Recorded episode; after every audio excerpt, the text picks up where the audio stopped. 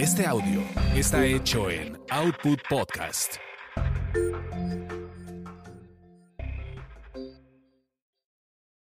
Lo que se quedó en el tintero. Lo que se quedó en el tintero.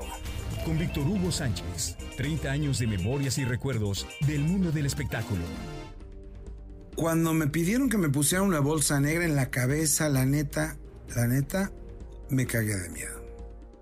¿Qué hago aquí? ¿Quién demonios me manda a meterme en estas cosas? Pensaba para mí.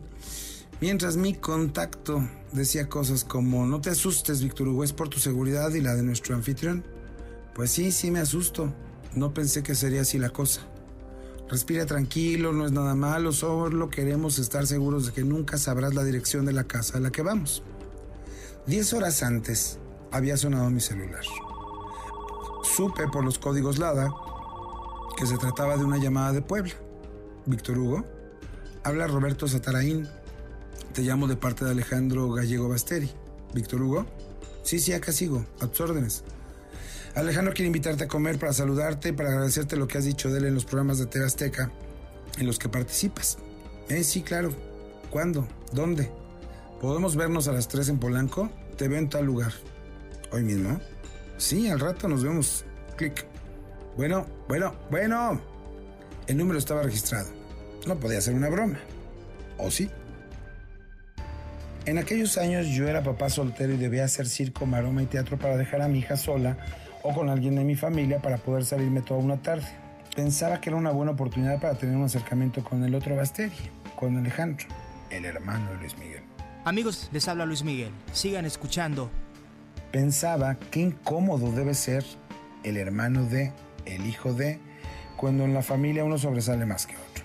Pensaba y pensaba que diablos hablaría con Alejandro, al que había conocido en su adolescencia, cuando una noche en que fui a ver al sol para cerciorarme y dar la nota de que su supuesta muerte era una pifia de algunos medios. Joaquín Barona me habría invitado a ver un show privado en el Pedregal para que al final pudiera entrevistar a Luis Miguel y desmentir aquella nota que al tiempo se convirtió en una leyenda urbana.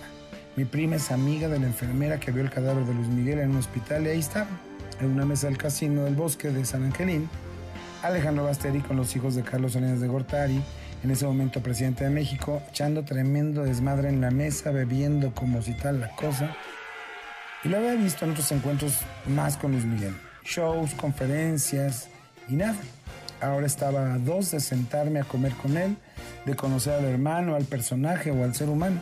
Llegué a Polanco, a un restaurante italiano, y ahí llegó una camioneta, guaruras y bajó Sataraín y se sentó en la mesa reservada a su nombre. Saludó, conversamos dos, tres cosas y de pronto me dijo, pidamos de comer porque el camino será largo. ¿No viene Alejandro a comer con nosotros?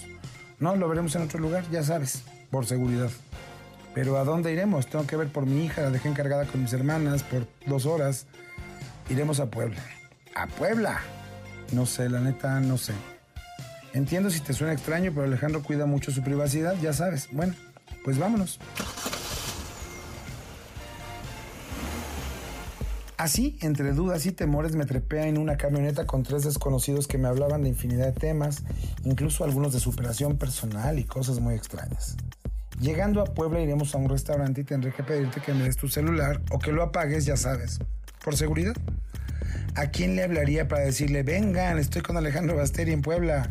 No sé, pero Alex me pide que lo hagamos así. Y como terminaremos tarde, hay una habitación disponible en el mejor hotel de Puebla para que pases la noche y ya mañana te regresamos al DF. Pero yo debo regresar hoy mismo. No hay problema, uno de los choferes te puede regresar.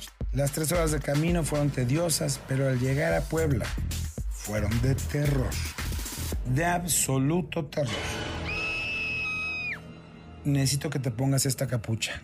¿Capucha? Es una bolsa. Sí, pero tiene orificios para que respires. Ya no me está gustando nada esto. Víctor, ya estamos aquí, hazlo. Ya sabes, es por seguridad. Y yo, que ya estaba más espantado que nada, obedecí.